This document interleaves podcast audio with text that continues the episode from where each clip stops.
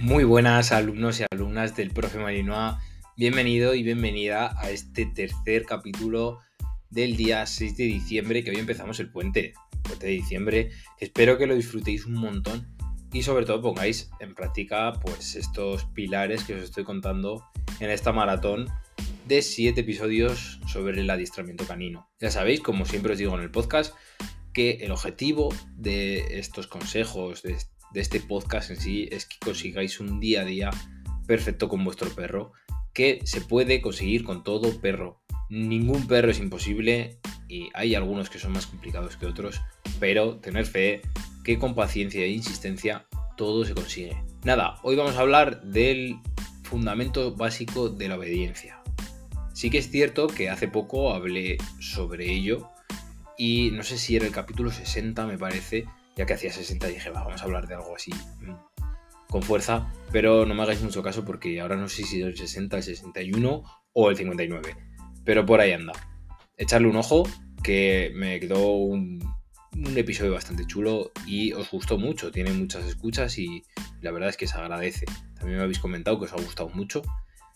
Y nada, pues vamos a por el episodio de hoy, ¿no? A por el pilar canino, que también es uno de los más importantes, considero. Así que al lío. Para hablar de la obediencia canina, primero vamos a empezar por su definición. La obediencia canina no consiste, y esto lo he dicho repetidas veces, en enseñar trucos a nuestro perro. La obediencia en sí es una forma de comunicación y de establecer un vínculo entre tu perro y tú.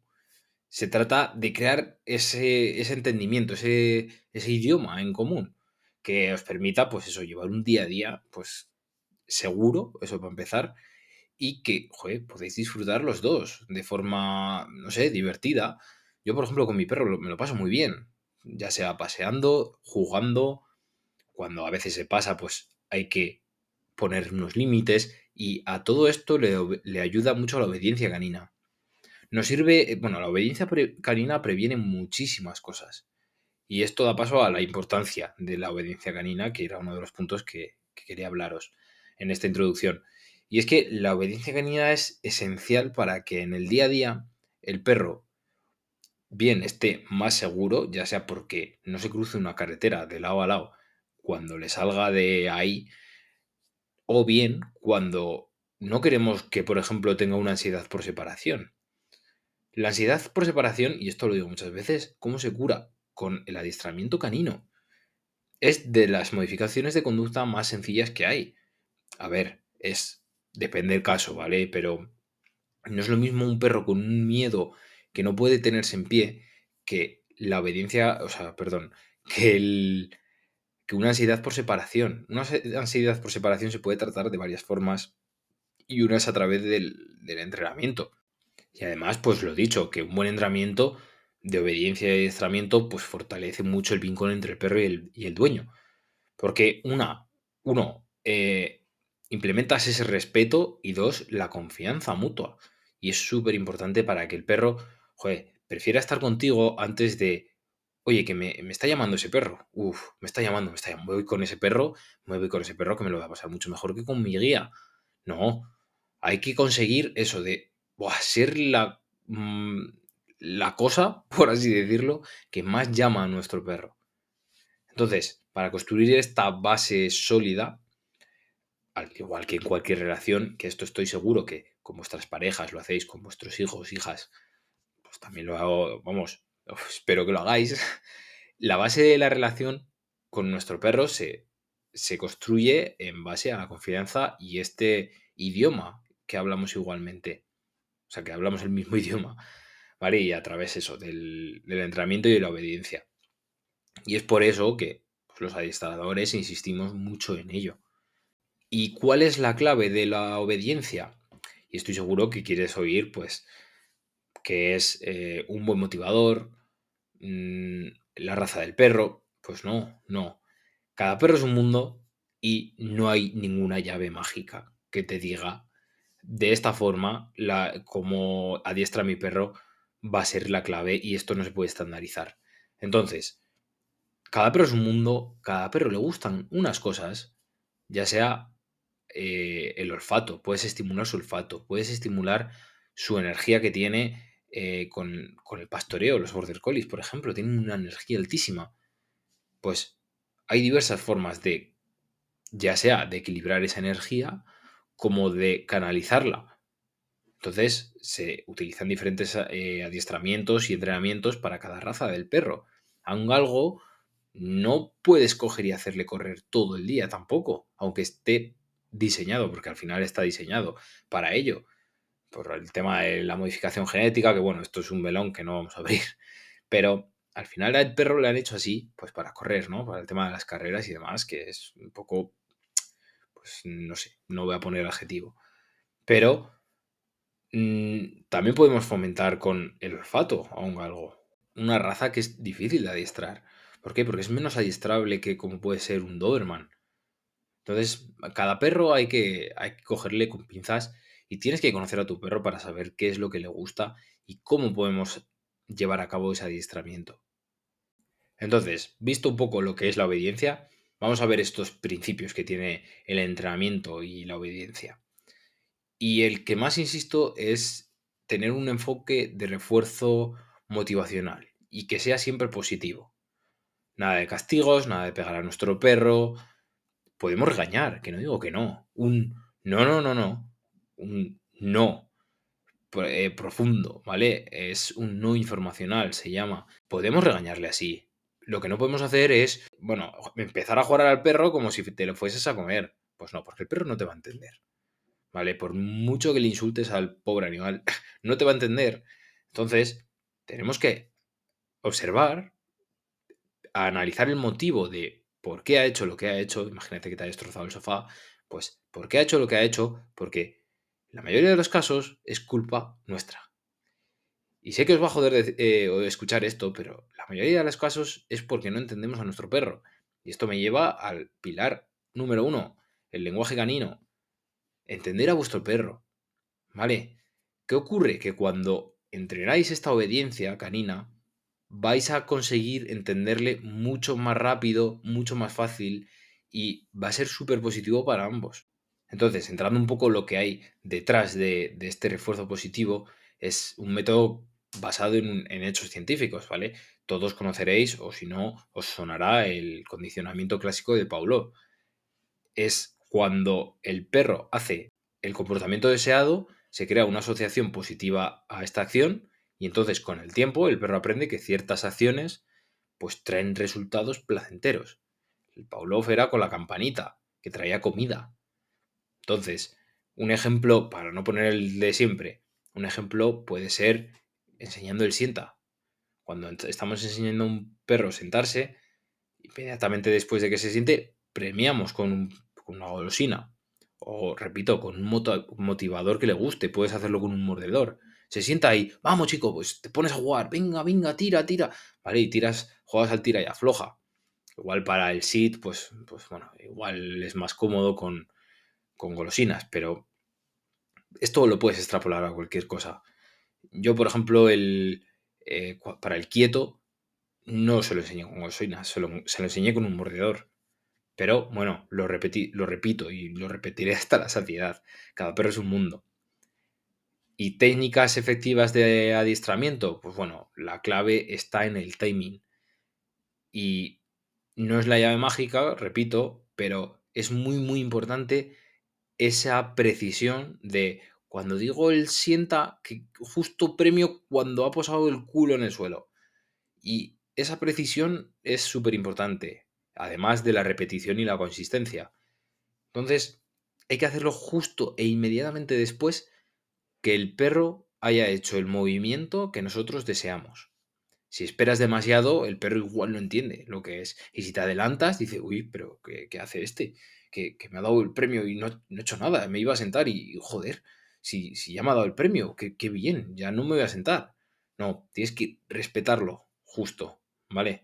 Es casi, es preferible no adelantarse, pero intenta que no se demore mucho ese, esa entrega de premio. Y luego, pues eso también, una clave fundamental es la paciencia y entender al perro, ¿vale? Eso, vamos, tenerlo clarísimo.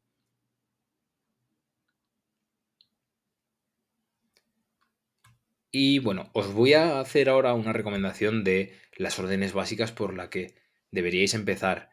Ya sea que tengáis un cachorro, como si tenéis un, perro mayor que, bueno, o no le conocéis o ha, venido de una, de una protectora, etc.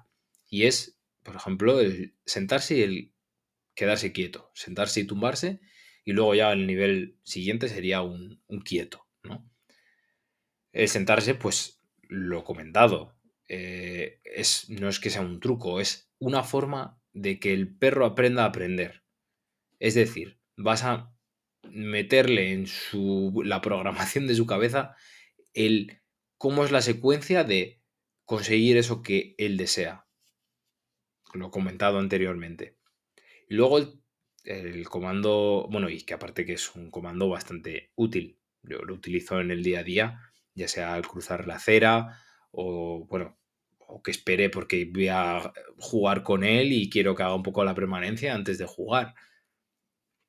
Lo que me lleva a eso, a la permanencia. El comando quieto eh, sirve mucho para el control del perro. Tienes un control muy, muy amplio del perro.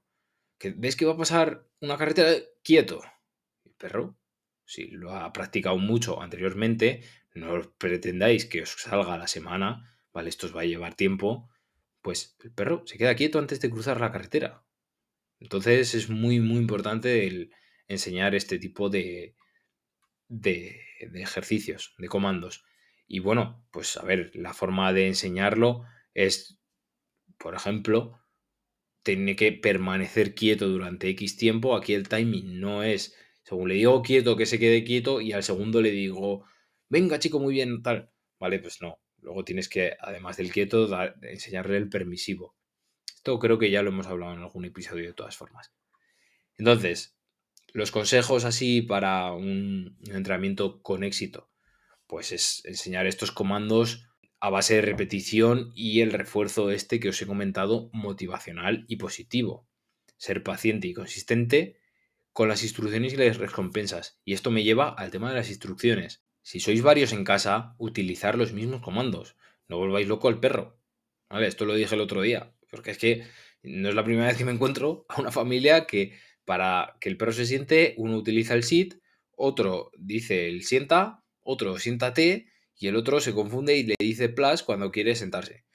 Que esto ya me ha pasado, ¿vale? Que son una familia de cuatro y bueno, pues pasó esto exactamente. Muy importante, lo comentado y por último os quería dar otro ejercicio que bueno, el tumbarse es similar al, al sit, ¿vale? Al sentarse, Tampoco vamos a entrar mucho en ello porque, bueno, es, ya sabéis que es acercándole el premio a lo que es el pecho y posarlo en el suelo.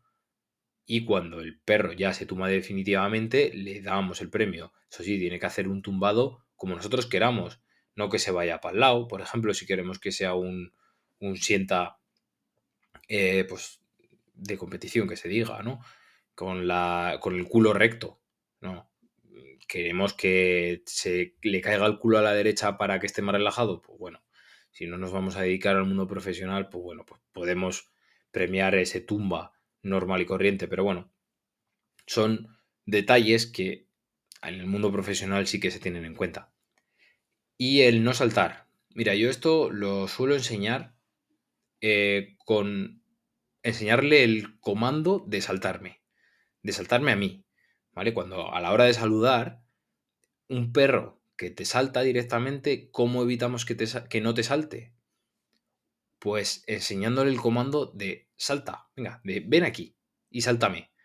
Yo, por ejemplo, no utilizo la voz. Yo me toco el pecho así con dos palmaditas. Cuando suba el vídeo a YouTube os lo enseñaré, ¿vale? Me grabaré.